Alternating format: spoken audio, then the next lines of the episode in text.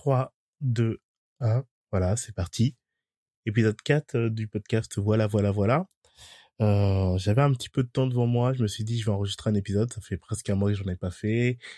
J'ai quelques idées en tête. Pas de plan, réellement.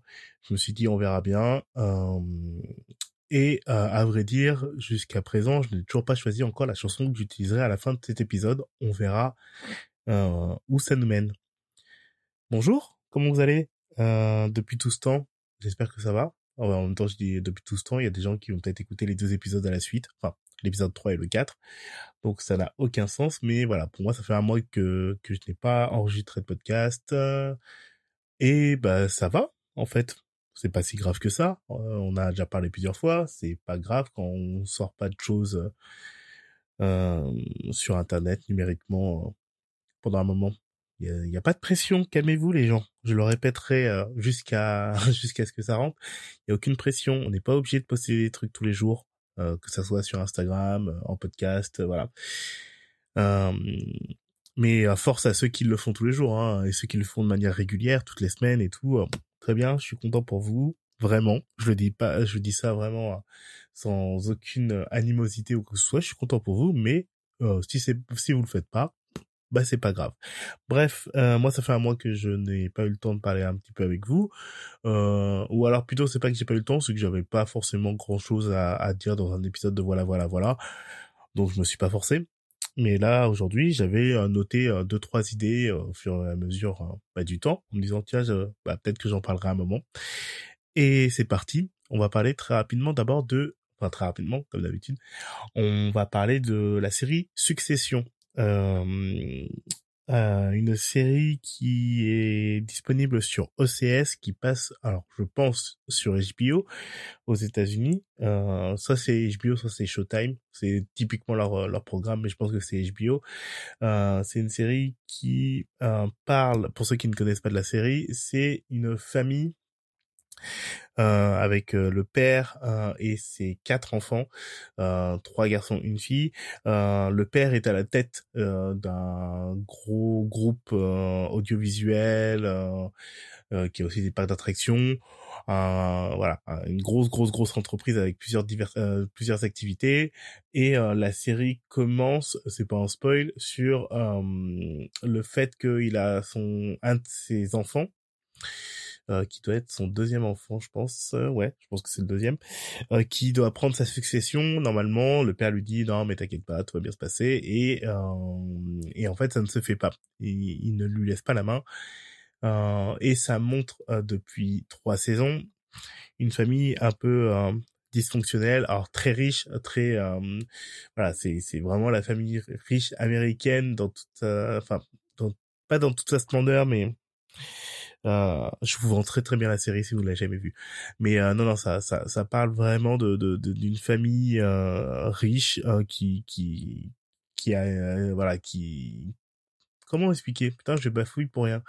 Mais voilà. tout le but de la série, c'est de montrer comment en fait cette famille se déchire autour du fait que est-ce qu'on reste soudé ou pas soudé, pour l'entreprise et surtout comment ils se battent les uns les autres, les enfants surtout, pour euh, essayer euh, déjà d'avoir les faveurs du père et surtout d'être à la tête de l'entreprise au bout d'un moment. Euh, donc trois saisons pour le moment. la saison 3 a commencé il y a quelques semaines. On est au quatrième épisode de la saison 3. Et, et, et, cette série a beaucoup été... il y a beaucoup d'articles qui disent que il y a quelque chose de très Game of Thronesque si ça si ça se dit dans cette série dans le sens où en fait on essaie de savoir qui à la fin va à la va être à la tête de, l'entreprise. Est-ce que le père euh, euh voilà je veux pas spoiler. Bref. Mais euh, mais du coup l'idée c'est de savoir qui sera à la tête de l'entreprise sûrement à la fin. Je pense que c'est ça le, but de la série parce que euh, pourquoi je voulais vous en parler aujourd'hui, c'est parce que du coup ça fait trois saisons euh, actuellement. Je crois qu'il y en a une quatrième en préparation ou qui est déjà signée. Enfin bref voilà. Et euh, et en fait, j'aime beaucoup regarder la série, mais plus le temps passe, et surtout là dans la saison 3, là, il y a quatre épisodes qui sont passés, plus le temps passe et plus je me dis, ah, j'exprime, enfin, je, je, ressens un malaise à regarder la série pour plusieurs raisons. Et je voulais en parler hein, pour ceux qui regardent ou pas la série. Enfin, je pense que c'est plus pour ceux qui regardent, mais en même temps, si vous l'avez pas vu, je vais vous expliquer, je vais vous expliquer pourquoi j'ai un malaise par rapport à la série. Mais euh, ouais, ça, j'arrive pas à être complètement happé par la série en disant putain c'est une série à voir absolument. Euh, alors comprenons-nous bien, je trouve que la série est euh, à un rythme assez particulier, mais euh, qui est très intéressant. Il y a, y a des jeux sur le silence, sur euh, sur euh, sur les tensions entre les personnages et tout. Il y a vraiment des dialogues qui, qui fonctionnent bien et tout. et et le et le père de famille en fait compte met une pression de dingue qu'on ressent dans toute la série. mais malgré tout ça, euh, malgré les dialogues, malgré la réalisation, ben aujourd'hui, je me rends compte à quel point, alors déjà, il y a deux trucs qui me posent problème. C'est déjà, euh, ben j'ai du mal à, à continuer à regarder la série en me disant mais qu'est-ce que je regarde?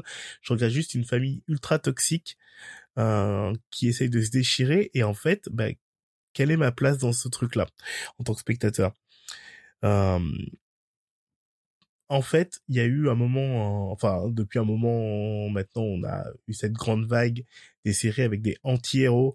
Euh, ça, enfin Dexter, ça a été vraiment le moment où en fait on s'est dit ah putain en fait on, peut mettre un personnage méchant à la tête de la série et on va le suivre. Alors ça existait avant et tout, mais Dexter a vraiment marqué dans les premières saisons sur ce côté-là. On suivait, on suivait un, un serial killer il y a une nouvelle saison de Dexter en plus, hein, euh, donc le raccord, euh, il y a une nouvelle, saison de Dexter qui vient de sortir euh, là, qui a commencé, ou je sais pas si elle est complètement complète directement, mais bref, il y a, cette année il y a une nouvelle saison, ils font, enfin la série s'était arrêtée il y a quelques années, et là ils font une saison de plus pour pour raconter une autre fin que la fin qu'ils avaient euh, balancée qui avait beaucoup divisé à l'époque. Mais bref, tout ça pour dire que Dexter avait vraiment amené cette série à se dire en fait on va suivre un non pas un anti-héros mais un méchant.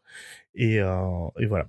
Euh, ça peut être intéressant. Et ça avait euh, bien marché au départ. Et puis il y a eu d'autres séries. Et puis à un moment il y a eu Breaking Bad où en fait on a vraiment ces personnages qui glissent petit à petit.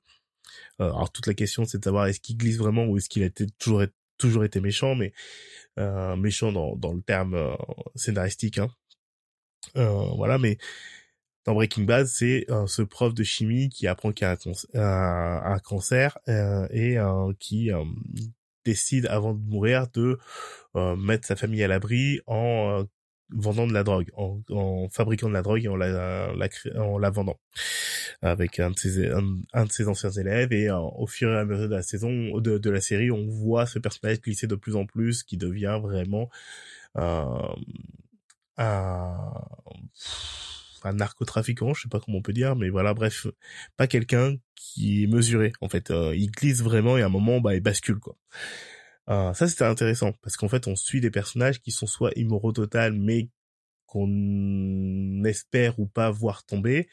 Voilà. Mais euh, dans dans la série Succession, ben en fait, moi aujourd'hui, je suis vraiment. Ça fait trois saisons que je vois une famille se déchirer, mais c'est juste une famille de mecs riches euh, qui n'ont aucune envie en fait de. Ah bah super Siri, Siri qui s'est enclenché. Pardon, excusez-moi. Je vous garantis une réponse immédiate mais avec les moyens de communication actuels. Voilà, Siri qui participe à, cet épisode. On n'y pensait pas. Voilà, il s'est enclenché, il m'a fait, il m'a un peu fait peur. Voilà. Euh, non, non, mais donc ce que je disais, ouais, donc dans dans dans Succession, ce qui me pose problème, c'est qu'effectivement, on voit juste une famille riche qui se déchire et aucun des personnages n'a l'air d'être un personnage assez intègre pour se dire, on espère que ça sera lui qui euh, qui qui prendra la tête euh, de de de l'entreprise.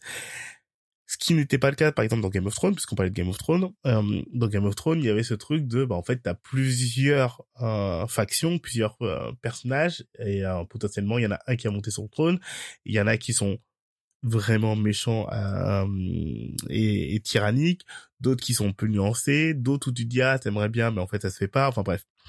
Dans Succession, en fait, tu vois juste des mecs qui se battent pour, pour pas grand-chose et euh, là où c'était un peu intéressant, c'était de savoir en fait que euh, dans, dans, dans, les saisons précédentes, et je le retrouve pas trop dans, dans le début de la saison là, c'est euh, et je pense que les personnages tournent un peu en rond aussi, c'est ça le problème.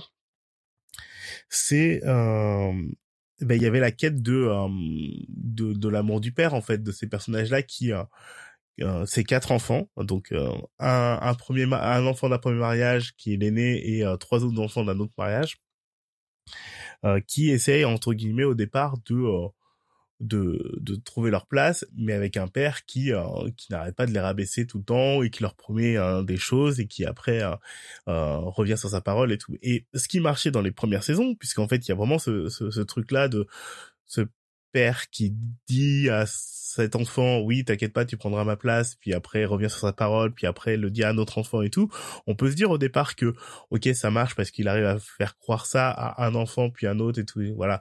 Sauf qu'en fait, bah, on comprend que ces enfants-là, bah, sont quand même très vieux, euh, ils doivent avoir, ouais, plus de la trentaine, euh, presque la quarantaine, je sais pas, ouais, on sait même pas l'âge qu'ils ont, si, on doit le savoir, enfin, bref pas la question. Mais en fait, on a du mal à croire au bout d'un moment que euh, qui puisse encore croire à ce père. Euh, et en fait, bah, en tant que spectateur, bah en fait, j'arrête pas de dire en fait, euh, le souci c'est que bah si on est plus surpris, en fait, on va juste des personnages qui font du surplace et à chaque fois qu'il y a encore ces manipulations et de je vais te faire croire ceci, mais en fait non, non, non, non enfin et ainsi de suite, bah bon, on l'a déjà vu, on l'a déjà vu et ça fait trois saisons et demie puisque là on est presque au cinquième épisode, il y a dix épisodes je crois dans la saison 3. Euh, et en fait, bon, on se, fout de ce qui se passe. Il y a des moments de génie en fait dans, la série. Il y a vraiment des moments de génie où euh, il y a des, comme je le disais tout à l'heure, dans la réalisation, ça marche. Mais scénaristiquement, j'arrive plus à trouver mon compte dans, dans Succession. Et bah du coup, je continue à regarder parce que je suis toujours intéressé par qu'est-ce qu'ils arrivent à en faire. Mais quand je prends un peu de recul par rapport à, la série, bah je me dis bah euh, bah ça va pas loin en fait. Euh, et j'ai un peu l'impression, et c'est pour ça que je fais ce, ce petit passage dans, le podcast, j'ai un peu l'impression d'être le seul à penser ça. Euh, quand je lis un petit peu les, les, retours de la série et tout, bah il y a beaucoup d'avis dithyrambiques qui disent que euh, voilà il s'est passé encore un truc de fou dans l'épisode que les personnes que les acteurs jouent merveilleusement bien. Euh, et c'est pas faux. Euh, il y a quand même vraiment euh, un casting assez assez impressionnant même si dans les personnages secondaires, le, le, le, mari de, de la fille de la famille, la famille Roy, je l'ai pas dit depuis, depuis le début, mais voilà, le mari de la fille, lui aussi, il a, il a, il, a ce, côté un petit peu euh, toxique. Euh, bah, il le fait beaucoup subir, par exemple, au personnage de Greg. Greg, alors Greg, c'est un peu euh, un membre de la famille un peu externe. Ça doit être le neveu de, de, de, du personnage principal, le père et tout. Bref, ça doit être son neveu ou un, un cousin, je sais même plus, tu vois. mais qui travaille dans l'entreprise et qui, lui, par contre, est vraiment ce personnage un peu innocent qui qui veut juste travailler dans la famille, dans, dans l'entreprise familiale et tout, qui monte les échelons un petit peu bizarrement et un peu par hasard et tout, qui se fait vraiment martyriser par euh, le mari de de la fille de la famille. Je sais pas si c'est clair ce que je dis, mais euh, voilà, il y a y a y a vraiment ce côté très cynique, très méchant tout le temps et tout. Mais, et on pourrait s'identifier à ce personnage-là, mais c'est il est même pas mis en avant et en fait on se doute bien que euh, bah il lui arrivera rien. C'est juste un personnage qui nous permet de comprendre plus ou moins les rouages de, de l'entreprise, mais mais on le suit euh, sans le rendre intéressant. Donc bref, voilà, je, je, suis en train de digresser sur la, la, la, série en me disant, en essayant de marcher sur des œufs sur des gens qui, en, en, en me disant que il y a des gens qui n'ont peut-être pas vu la série, d'autres qui l'ont vu et qui n'ont pas forcément le même avis. Et voilà, mais j'avais besoin de d'exprimer que euh, voilà, au, quatrième épisode de la saison 3, euh, voilà, malgré ce qui s'est passé en fin de saison 2, qui était euh, qui pouvait rebattre les cartes et tout, mais même là, voilà, on est au quatrième épisode et on a l'impression que euh, chaque épisode redit un petit peu la même chose, quoi. Et je voilà, j'ai l'impression, j'ai un, une impression de bégaiement depuis un moment dans cette série où je me dis bah on comprend le concept, mais en fait chaque épisode reparle du même concept. Voilà, c'était tout ça pour dire ça en fait. Hein. Et euh, et je fais une digression très très rapide aussi sur euh, sur un autre projet que enfin sur un projet que j'avais eu euh, en tête à un moment. Donc il y a une expression qui s'appelle jump the shark aux États-Unis pour dire en fait dans une série à quel moment la série bascule de quelque chose de génial à un truc complètement euh, absurde et qu'on qu'on suit plus trop. Pourquoi on parle de cette expression jump de shark? C'est dans la série Happy Days. Euh, plusieurs saisons se passent et puis à un moment il y a un, épisode où euh, Fonzie doit sauter avec sa moto au-dessus d'un pont ou d'un truc comme ça. Enfin bref, au-dessus d'un lac en passant par une sorte de tremplin et tout pour sauter au-dessus du, du d'un requin entre guillemets. Et ça va complètement à l'encontre de la série au départ, puisque c'était pas du tout ce truc-là, hein, cette série. Mais c'est une expression qui est qui est maintenant associée à cette série et aux autres séries pour dire à quel moment dans une série il se passe un truc un peu trop gros et à quel moment on on décroche. Et typiquement dans euh, dans Succession, moi, il y a vraiment un épisode Jump the Shark. Alors, je peux pas trop en dire, mais je crois que c'est vers la fin de la saison 1, où en fait, il s'est passé des choses vraiment incohérentes et crédibles et tout. Et puis, à un moment, j'ai vraiment eu cette impression à la fin de la saison 1 de te dire, putain, je vois le travail du, scénariste. Je vois le truc du scénariste qui se dit, bon, en fait, il faut créer quelque chose d'assez fort et, un et un visuellement et euh, scénaristiquement pour pour qu'il se passe quelque chose. Sauf que ça n'a absolument aucun sens, ça vient un petit peu de nulle part et c'est surtout dans la saison 2 ben alors c'est c'est là mais pas trop et tout, on essaye un petit peu de de de corriger ce moment où on a été beaucoup trop loin dans dans dans dans l'histoire parce que ce qui marche dans Succession, c'est que c'est pas une série comme Melrose Place ou euh, ou euh, Dynasty ou les trucs comme ça. C'est c'est pas une série à sensation où en fait euh, t'as l'ancienne femme qui essaye de tuer euh, quelqu'un ou un truc comme ça. Non, l'idée c'est pas ça du tout dans Succession. Sauf qu'à un moment, il y a un moment vraiment, je peux pas vous en dire plus si vous avez pas vu la série, ou à la fin de la saison 1, j'ai fait, bah non, en fait, les scénaristes là, enfin, vous étiez discret jusque là, et là, en fait, vous avez vraiment fait un truc de scénariste de, il faut mettre un cliffhanger, les gars, hein. il faut mettre un gros gros cliffhanger parce que, en fait, euh, bah, sinon, en fait, la saison 2, elle aura pas d'impact. Bah non, ça marchait très très bien, il n'y aurait pas eu besoin de ça. Le, le final de la saison 2 marche beaucoup mieux, et en plus, alors on peut le voir venir, mais il marche très très bien. Celui de la saison 1, euh, marche pas trop pour moi. Et c'est à ce moment-là que je me suis dit bah en fait Succession qu'on m'a vendu comme la série la plus euh, qualitative euh, du moment et qui était donc la grosse série qu'on allait suivre maintenant qu'il n'y avait plus Game of Thrones et que Breaking Bad n'existait plus. Enfin voilà quoi. C'était la grosse grosse série un peu euh, arty du moment. Bah en fait bah la fin de la saison 1 je me suis dit bah ouais mais en fait elle a pas résisté à ce truc là bref euh, désolé d'avoir digressé si vous n'avez jamais vu la série, mais c'est pour vous parler un peu du ressenti de d'un mec qui regarde une série, qui l'aime bien, euh, qui et qui voit une série en voyant ses défauts en fait, aussi qualitative soit-elle, euh, mais euh, mais je vais je vais je vais le redire une dernière fois, euh, c'est une série à regarder, c'est une série qui qui qui qui marche bien sur plein d'aspects, c'est juste que moi aujourd'hui j'y trouve plus mon compte. Euh, j'ai encore espoir parce que je sais très bien que la série il lui manque pas grand chose pour euh, pour euh, pour euh, vraiment me mettre KO en tant que spectateur. Là, en fait, à chaque fois, je fais bah oui, mais en fait, ce que vous racontez, vous l'avez déjà raconté, je l'ai déjà vu, et c'est bien raconté une fois de plus, mais vous l'avez déjà fait. Voilà. en ce moment, je fais du rangement et ça me permet de trier mes DVD je, pense que je vous ai déjà parlé de mon amour des supports physiques pour la culture, euh, et je pense que je vous ai déjà dit que j'ai, bref, non, on s'en fout. Euh, non, mais voilà, et euh, et du coup, ouais, donc je, je classais mes DVD en me disant tiens, euh, qu'est-ce que j'avais et je redécouvre des trucs où tu dis ah j'ai ce DVD là je l'avais oublié ça. Et d'autres où bah t'es content de les avoir voilà bref. Euh, mais c'est pas en tant que DVD même que je enfin c'est pas des DVD même que je voulais vous parler c'était des si j'avais complètement oublié que j'avais euh, quelques DVD de concerts. Euh, des concerts que j'ai vus en plus donc euh, des concerts où j'ai été et en fait ça m'a ramené à cette période où en fait j'achetais euh, des DVD euh, musicaux que ce soit concerts ou euh, des euh, sortes de making of sur euh, les artistes euh, des trucs comme ça. Ou, des, ou une compilation des clips des trucs comme ça. Et parfois même en import voilà. Et et je sais pas comment expliquer ça. En fait je sais je sais pas comment expliquer ce que, ce que ça m'a fait de voir que j'avais ces DVD là. Euh, il y a toujours ce truc de se dire, bah en fait, on, les souvenirs sont liés parfois aux objets et, et c'est toujours important d'avoir des choses qui peuvent te rappeler des bons moments de ta vie, voilà, vraiment l'objet. Et et ce rapport à la musique, euh, alors on a, on a parlé la dernière fois donc de, de, de du fait d'aller à des concerts, d'être tous ensemble dans une salle et que et, et de vivre un moment musical et tout, euh, qui est toujours un moment beaucoup trop éphémère.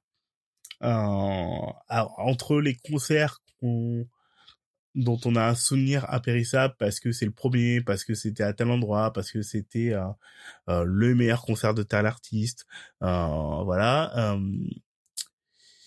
Il y a, y a quelque chose de, de, de, de, fort qui se passe avec les concerts, mais qu'on, qui, qui disparaissent très très vite.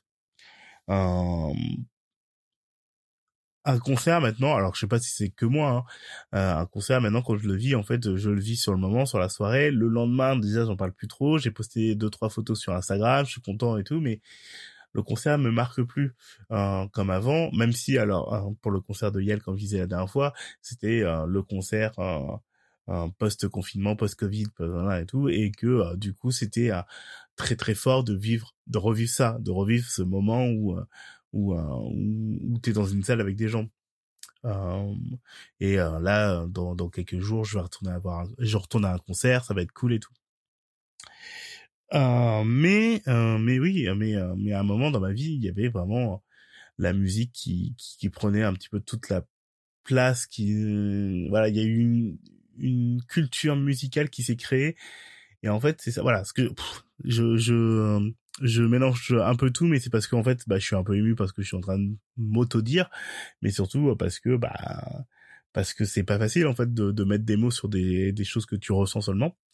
Mais, euh, mais à un moment, c'était important pour moi d'avoir à la fois beaucoup de films, de DVD, euh, pour dire, voilà, ça c'est la culture que j'aime, voilà les films qui me sont, qui me semblent importants, ou voilà les films que j'ai découvert seulement par DVD et je pourrais raconter l'histoire de ce DVD.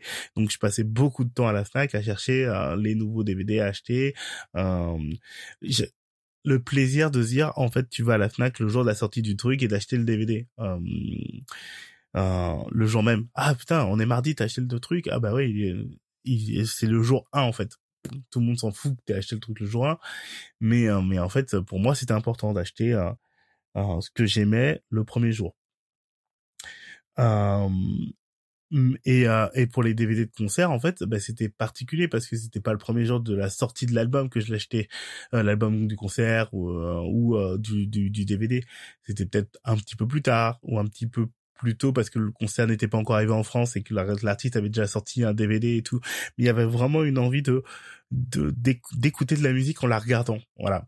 Euh, et un DVD pour moi c'était autre chose parce que c'était euh, un truc ultra imposé de dire en fait quand tu es dans une salle de concert tu peux te dire à un moment tiens bah je vais pas regarder l'artiste je vais regarder l'écran géant je vais regarder sur le côté je vais regarder les sourires des gens. Je vais vivre mon concert à travers le concert. Dans un DVD, en fait, c'est pas pareil puisque euh, on t'a imposé la musique et tout, et soit tu retrouves des chansons et tu essayes parfois de te dire est-ce qu'on voit dans le public, est-ce que euh, c'est c'est bien la captation de ce soir-là et tout, mais c'est juste un prolongement de, de, de quelque chose. C'est euh, c'est-à-dire en fait voilà j'aime cet artiste, j'ai envie d'en découvrir plus et en plus je peux l'écouter à mon rythme et le voir ce qui est différent d'un CD ou de la musique qu'on écoute maintenant MP3 et tout comme ça ou où en fait bah, tu l'entends, tu ressens ce que tu ressens, mais en fait il n'y a pas le mouvement avec un, DVD de concert parce qu'on dit toujours que le live c'est quand même le plus important pour un artiste. Il y a des très très beaux clips, hein, on est bien d'accord, mais il y a, y, a, y a une énergie qui se dégage quand on fait un DVD live, euh, quand on fait un live plutôt, qui est ultra importante. Et toute l'idée c'est d'essayer de le capter en, en DVD. Et donc voilà, donc je revoyais ces DVD dans DVD live euh, dans, dans, dans, dans ma DVD tech. Euh, et je retrouvais aussi des, des trucs mais improbables, euh, genre les clips de Gilo euh, à l'époque. Bref, bah, c'était les années 90-2000, à un moment faut faut pardonner. mais voilà, et aujourd'hui, c'est le même constat que j'ai par rapport à est-ce qu'on a besoin des DVD ou pas quand on a des plateformes de streaming. Moi, ça me manque toujours, par exemple, de euh, regarder, euh, oui, un film que j'aime beaucoup sur une plateforme, alors dans la meilleure qualité ou pas, en 4K ou en, Full HD, on s'en fout. Mais il me manquera toujours le côté, euh, il me faut le making of du film, les commentaires audio, les trucs comme ça. Ça, c'est un truc qui me manque pour les films. Pour les concerts, c'est pas pareil. Pour les concerts, en fait, bah, généralement il n'y a pas il y a, y a pas de making of autre que le concert en fait. Il y a peut-être un ou deux petits bonus euh, voilà et tout mais dans les DVD des concerts il y avait pas ça. Et euh, et aujourd'hui quand je euh, regarde des reportages ou des documentaires ou des concerts live sur telle ou telle plateforme ça me fait plaisir mais mais bizarrement ben en fait je suis content mais ne pas avoir l'objet l'objet du DVD ou du Blu-ray ou n'importe quoi bah, c'est juste un contenu en plus que j'ai absorbé. Aussi bien soit le concert, euh, non, je sais pas comment on dit.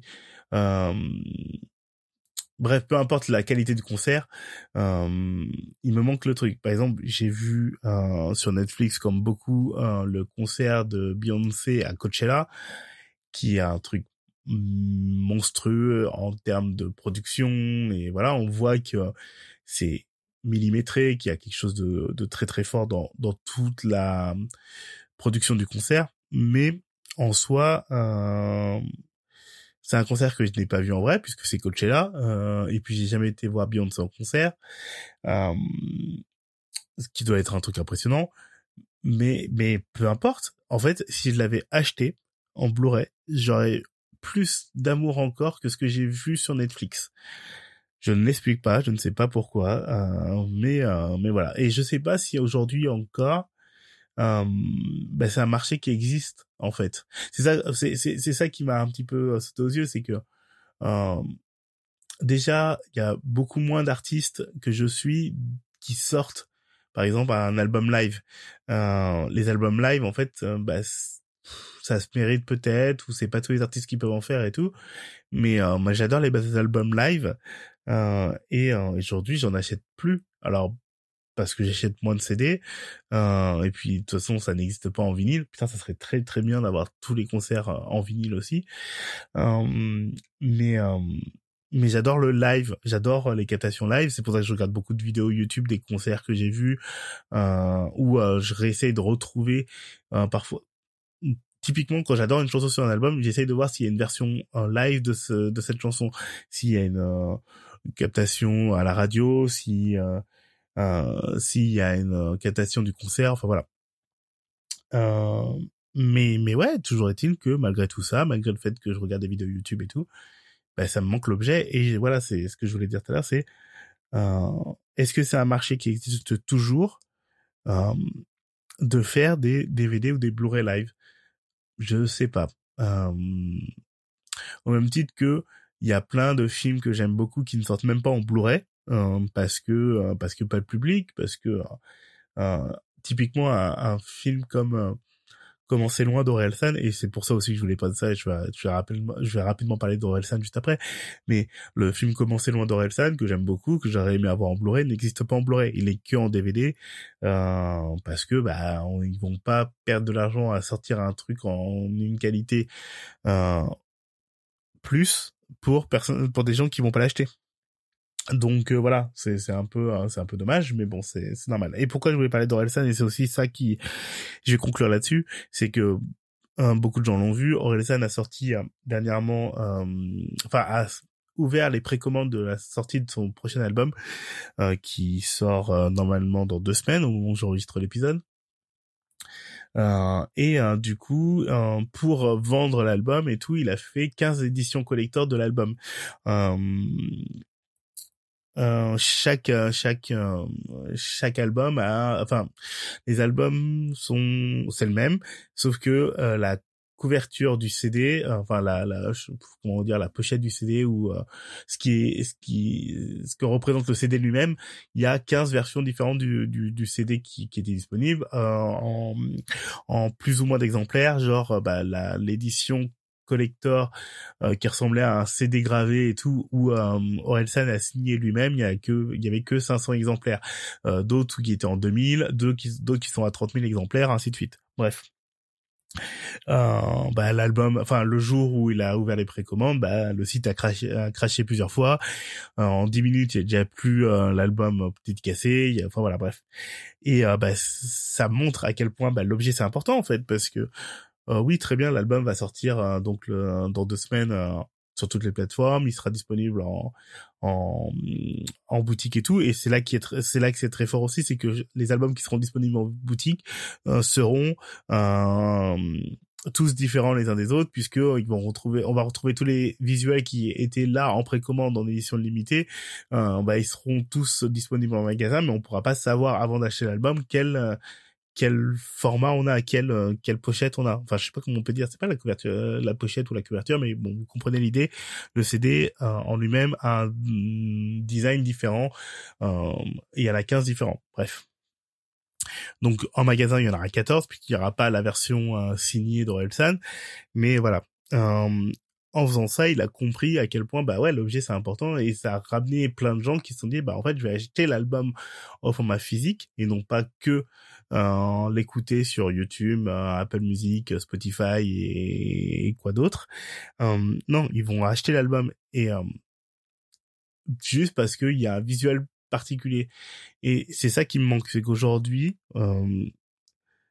malgré le fait qu'il y a encore des gens qui veulent voir des films et qui les regardent sur Netflix, qui qui qui les qui vont les voir au cinéma et ainsi de suite. Ben on prend plus ce risque pour des bonnes ou des mauvaises raisons, mais de sortir une édition euh, physique en DVD ou en Blu-ray ou en CD ou en vinyle ou voilà, mais particulière et qui soit vraiment adaptée pour ce format-là, euh, avec des choses qu'on retrouvera pas sur une plateforme. Donc les commentaires, les commentaires audio, euh, des bonus, des morceaux qui ne sont pas disponibles en, en ligne, enfin voilà quoi. Et bah ça manque je, vais le redire à chaque fois, mais ça me manque vraiment. Donc tout ça pour dire que euh, je suis parti en d'un tri de DVD à ah putain j'ai ce concert là, ah j'ai ce concert là et tout. Et aujourd'hui, bah, je suis encore en train de me rendre compte que bah ouais, euh, j'adore acheter des de la culture au format physique euh, et et que oui, c'est pratique le numérique, euh, c'est pratique de pouvoir écouter n'importe quel morceau, n'importe quel album au moment où tu as envie de l'écouter sans te dire putain où est-ce que j'ai mis tel ou tel CD, euh, d'aller juste sur plateforme pour te dire tiens je vais regarder un tel épisode de la série et tout, mais l'objet c'est quand même important.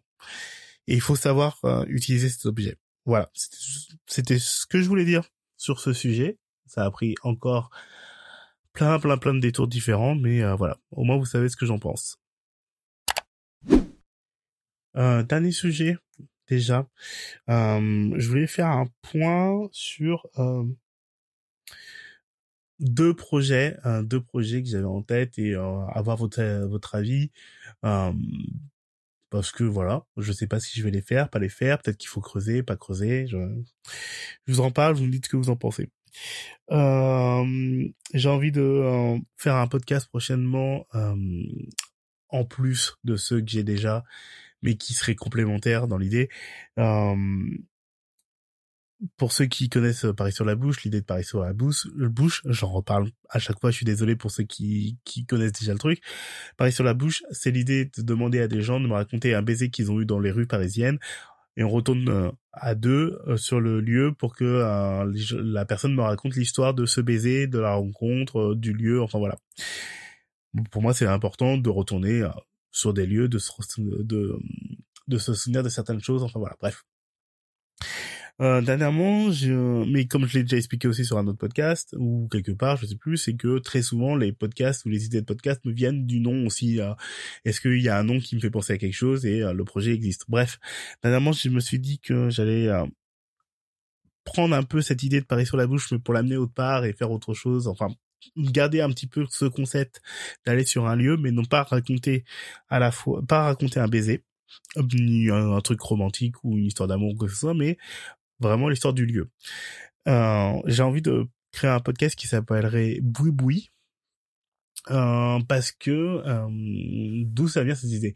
Ça fait un moment que euh, que, que je me trottais dans la tête et je, je le ferai jamais l'idée d'aller dans des bars dans des villages ou dans des coins reculés et t'as le bar du village ou un truc comme ça et et t'as les habitués, t'as pas les habitués, t'as mais qui soit un lieu central pour plein de gens. Et moi j'aime bien le côté un peu pittoresque du bar que ce soit un bar PMU ou pas mais quand on sort des euh, grandes villes avec des bars ultra design et euh, voilà, il y a vraiment des endroits où on se dit mais pourquoi en fait, euh, enfin. quel est ce lieu quel, est ce lieu Quel est ce design? Pourquoi en fait compte bah enfin c'est pas pourquoi mais c'est marrant c'est ce lieu qui n'a jamais changé depuis 30 ans, qui n'a pas été redesigné, qui n'a jamais été qui a pas eu de travaux voilà. Et, euh, et l'idée au départ, c'était ça, c'était d'aller dans des endroits qui me semblent figés dans le temps pour parler avec les gens qui vivent euh, dans cet endroit et euh, bah, les nouvelles personnes, les, anciennes personnes, les personnes qui y vont très souvent, d'autres personnes qui y vont pas. Et dans mes rêves les plus fous, c'était de se dire en fait je vais y aller un mois, enfin un mois, un mois, une semaine ou deux semaines, enfin, voilà, d'aller toujours dans un nouvel endroit, d'y aller tous les jours et de de capter des conversations avec des gens et de parler avec des gens dans ces lieux, dans ces bars pour qu'ils me racontent un peu qui ils sont et euh, pourquoi ils viennent aussi souvent dans ce lieu. Ça, c'était l'idée au départ. Et en fait, euh, à un moment, je me suis dit, ben, j'aime beaucoup, enfin, j'aime beaucoup cette idée d'aller dans des lieux. Et, euh, et je sais pas pourquoi c'est revenu ces derniers temps, mais, mais, mais je voulais faire un, podcast qui s'appellerait donc boui boui, donc un petit boui boui, c'est, bah, c'est une expression hein, pour ceux qui, qui comprennent, ceux qui savent.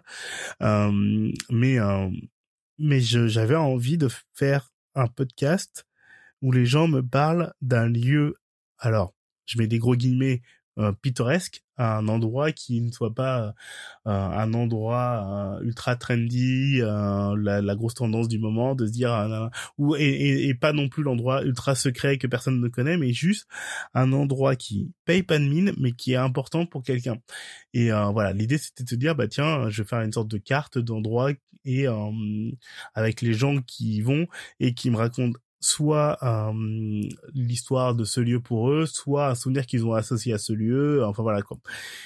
Euh, je sais pas quoi en faire. Je sais pas si c'est ultra important ou intéressant, mais toujours est-il que dans ma démarche, moi, c'est vraiment l'idée que euh, je dans, dans, dans, dans, dans mon imaginaire, j'aimerais que les gens écoutent le podcast en se déplaçant dans la rue, en se disant, bah tiens, c'est marrant, en fait, euh, je vais entendre quelqu'un parler d'un endroit que je peux voir, que je peux visualiser, euh, que je, auquel je peux me rendre physiquement, de me mettre devant cette boutique, ce, ce magasin, ce bar, euh, cette rue pour euh, pour Paris sur la bouche, euh, et entendre l'histoire alors que la personne n'est plus là pour la raconter en face de moi, mais de pouvoir visualiser ce qui s'est passé à cet endroit-là, que que les endroits sont remplis d'histoire. donc voilà, donc dans l'idée, je je sais pas ce que j'en ferai, je sais pas si ça serait une très très bonne idée de le faire, est-ce que je le ferais de manière euh, récurrente et tout ou est-ce que et ça serait dommage de le faire comme ça mais est-ce que en fait je lance un, podcast où je demande aux gens de, de m'envoyer des, des, versions audio euh, enfin des, des captations audio de d'elles-mêmes euh, devant l'endroit qui me racontent le truc et que je sois pas avec elles je trouve que c'est moins intéressant, mais en même temps, ça permet à des personnes qui n'habitent pas à côté de chez moi de pouvoir raconter des, des endroits aussi.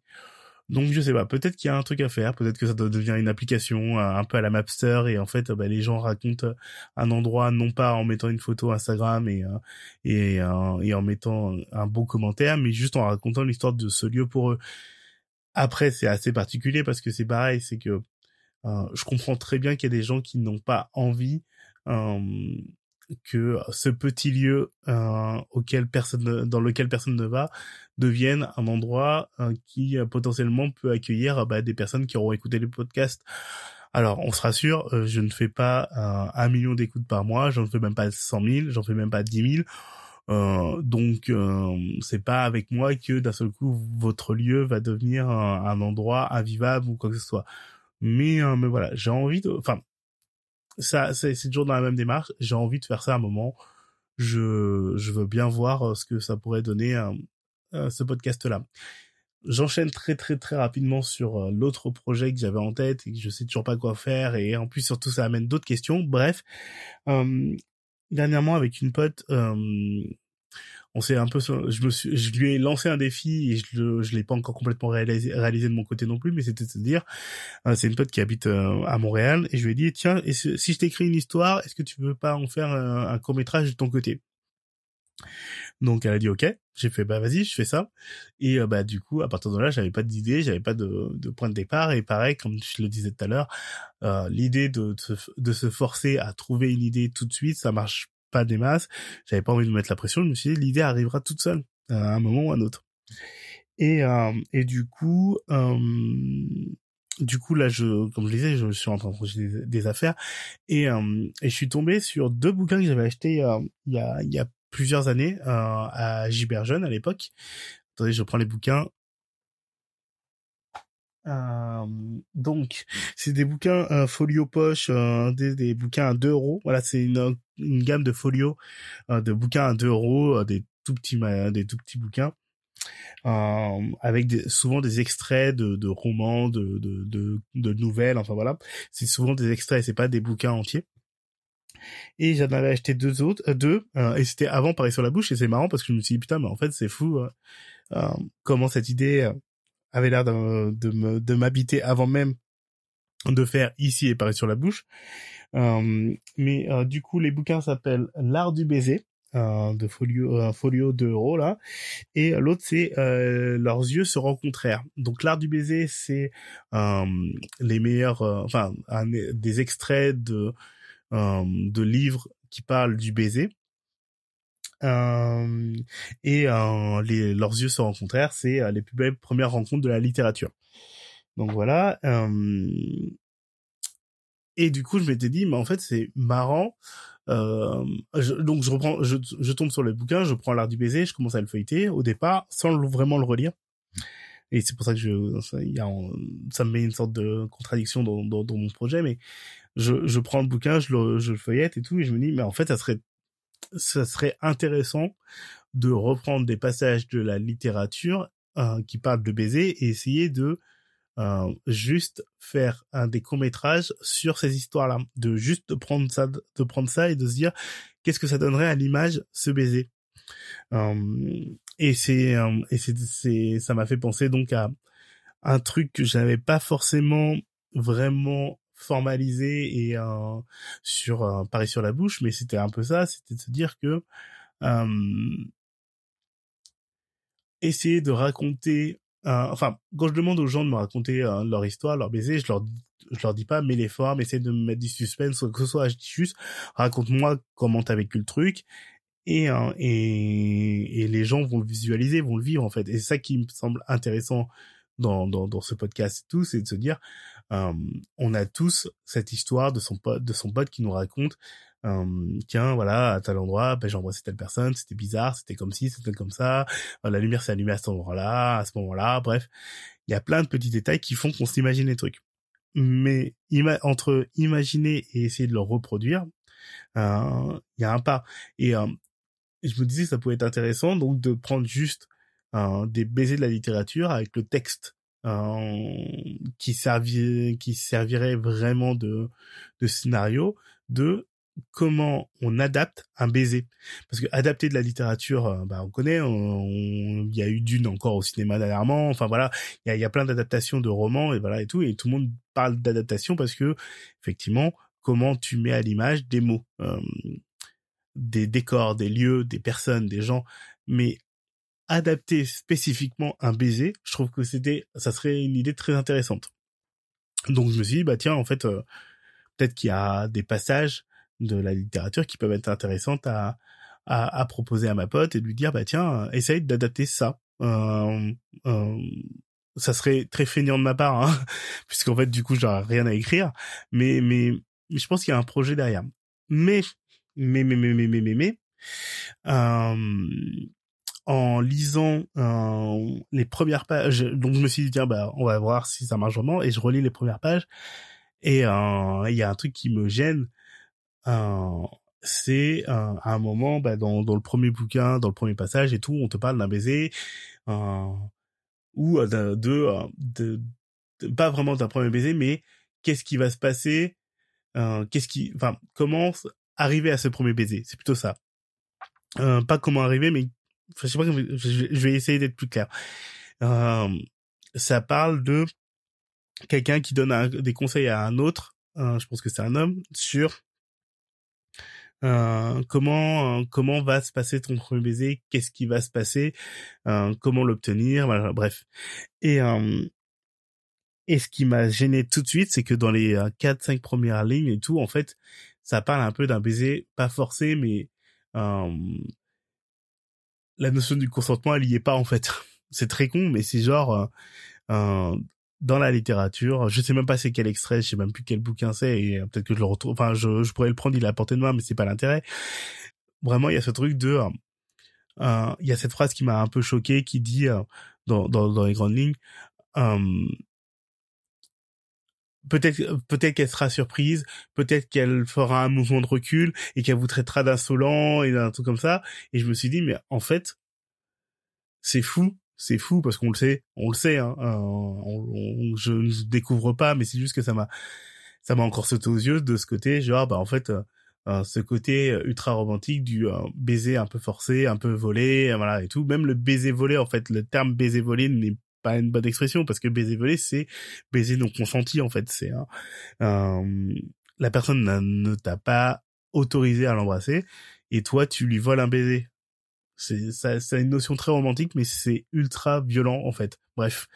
Hum, et donc du coup, bah, je sais pas trop quoi en faire. Je me dis que bizarrement, au lieu d'en faire un, un, podcast, un court métrage, bah il y a peut-être quelque chose à dire sur. Um, venez, on prend tous les passages de la littérature et expliquer à quel point en fait compte ça c'est problématique. Et ça me permet de rebondir sur un truc. Ouais, je vais le faire vite fait. Bon, je devrais pas le dire, mais je vais le dire. Voilà. Oh là là, suspense et, euh, et, breaking news.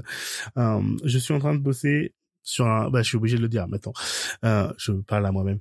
Euh, je bosse, je bosse sur un projet depuis quelques temps d'une collection de de vidéos sur YouTube où je prends des œuvres, des, enfin des films en grande partie, euh, et euh, expliquer euh, pourquoi, enfin, qu'est-ce qui se passe de problématique dans ce film et qui n'est même pas traité dans le film.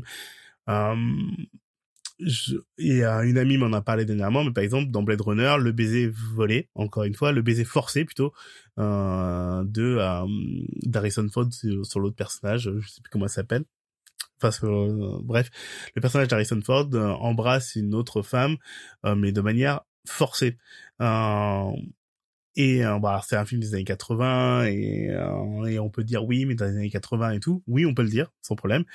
Mais du coup, c'est quand même pas quelque chose qui est traité dans le film. Euh, je fais la distinction entre avec les films où en fait le personnage est plus ou moins problématique, où la situation est problématique et c'est clairement dit dans le film ou euh, c'est dit mais peut-être avec maladresse mais au moins c'est soulevé c'est expliqué mais moi je parle le plus des œuvres où en fait bah, des personnages se comportent de manière assez euh, euh bah, problématique toujours euh, et qu'en fait bah tout le monde s'en fout que c'est pas grave en fait bah personne le remarque et donc du coup cette collection de petites vidéos sur YouTube s'appellera donc la problématique j'ai déjà plein d'œuvres à, à, à à, à mettre en lumière par rapport à ce truc-là. Euh, alors, c'est un point de vue subjectif. Euh, L'idée, c'est de te dire, bah voilà, moi, de mon point de vue, c'est problématique. Est-ce que ça l'est vraiment ou pas et tout, mais euh, mais je vais essayer d'exprimer et expliquer mes propos en me basant sur euh, des euh, des des des textes des euh, d'autres personnes des choses qui ont été écrites sur le sujet voilà donc tout ça pour dire que je vais déjà le faire en, entre guillemets sur euh, le cinéma et, la et les séries, mais je pensais pas le faire sur la littérature. Euh, et c'est maintenant que je suis en train de vous en parler que que ça me vient que ça me vient à l'esprit. Donc euh, peut-être que je vais le faire. Euh, mais voilà. Aujourd'hui, je vous aurais parlé donc de boui boui et de la problématique. Euh, chose que que, que pendant des, des mois je me suis dit non mais en fait on va pas parler des choses qu'on n'a pas fait parce que quelqu'un va peut-être le faire et tout À un moment, j'assume. Hein, si c'est quelqu'un qui, si quelqu'un d'autre le fait, ben, vous saurez que j'en ai parlé aujourd'hui avant que le, avant que ça soit fait. Et tant pis pour moi, j'avais qu'à le faire avant. Si c'est pas fait, ben au moins, ben ça me mettra un coup de pied au cul pour me dire, ben j'en ai parlé en de vive voix, il faut que je le fasse. Voilà. Euh, ben on va on va passer au dernier moment, au moment où on doit choisir un morceau et je l'ai toujours pas choisi. On va couper et je vais faire ah si c'est bon je l'ai.